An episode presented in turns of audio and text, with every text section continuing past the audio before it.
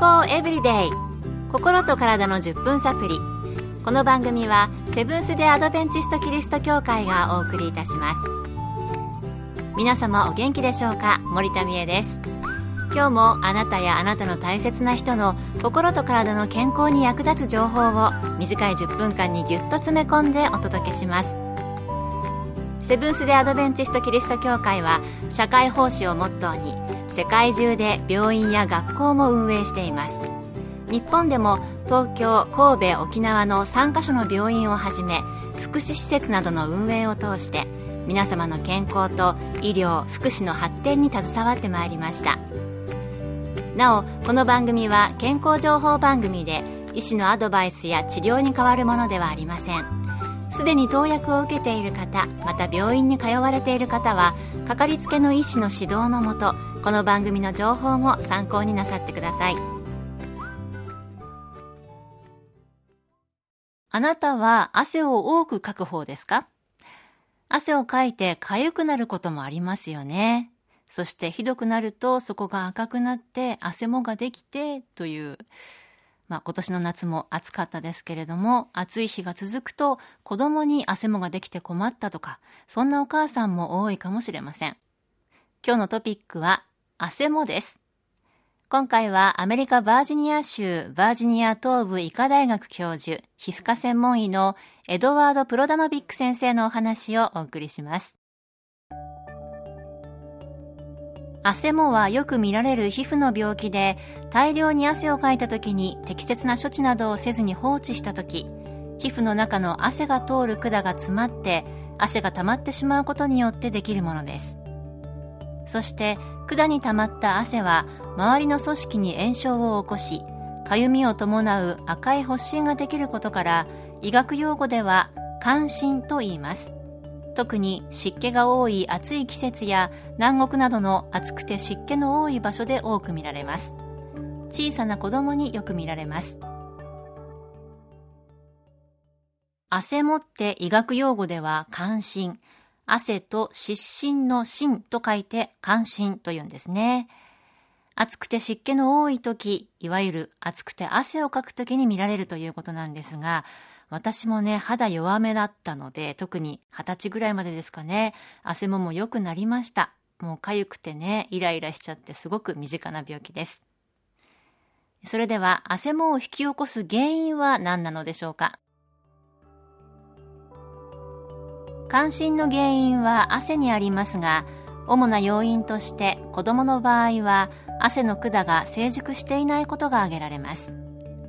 また汗をたくさん出す要因として暑くて湿気のある環境大量の汗をかく運動発熱通気性の悪い衣服長期間の寝たきりなどがあります大量の汗をかくこと自体は悪くはありませんがその後の処置が大切です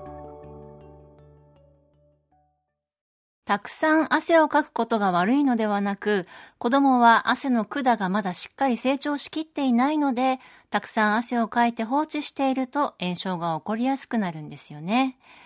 顎の下の首周りとかお尻とか、結構ね、汗が溜まりやすいところ起きやすいですよね。また、通気性の悪い衣服も原因の一つに挙げられていました。直接肌に当たる衣服もよく考えた方が良さそうです。赤ちゃんの場合は使っているおむつなども汗もの原因になることあると思います。健康エブリデイ。心と体の10分サプリ。この番組はセブンス・デ・アドベンチスト・キリスト教会がお送りしています。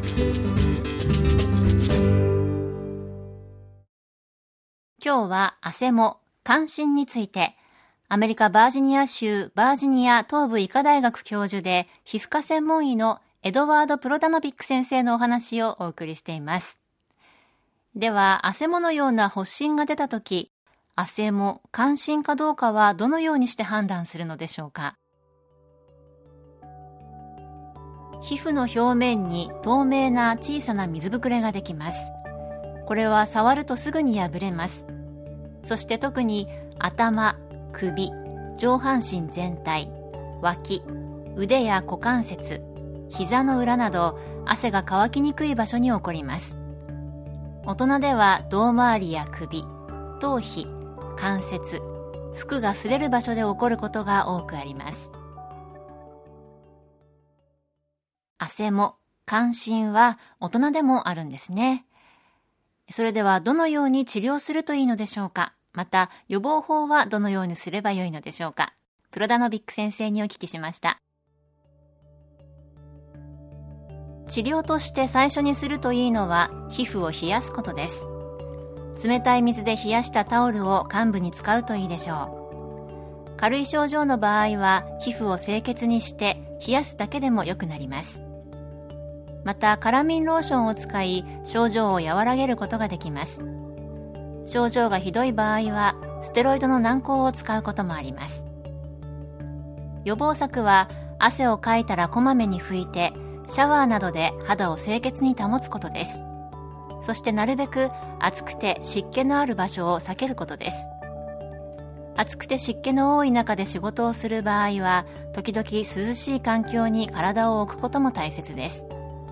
仕事上暑くて湿気の多い場所で働く人は1日12時間はクーラーのかかった部屋で仕事ができるように配慮することです。また寝る環境も大切です。涼しくて換気の良い部屋で眠ることです。そして服は綿などの通気性のいい服を着用しきつい服は避けることです。そして温度に合った服装を選ぶことです。また肌を洗う時石鹸を使いすぎないようにすること。最後に汗などで濡れた服は放置しないで着替えることです。汗も関心。子供も大人も関係ありそうですね。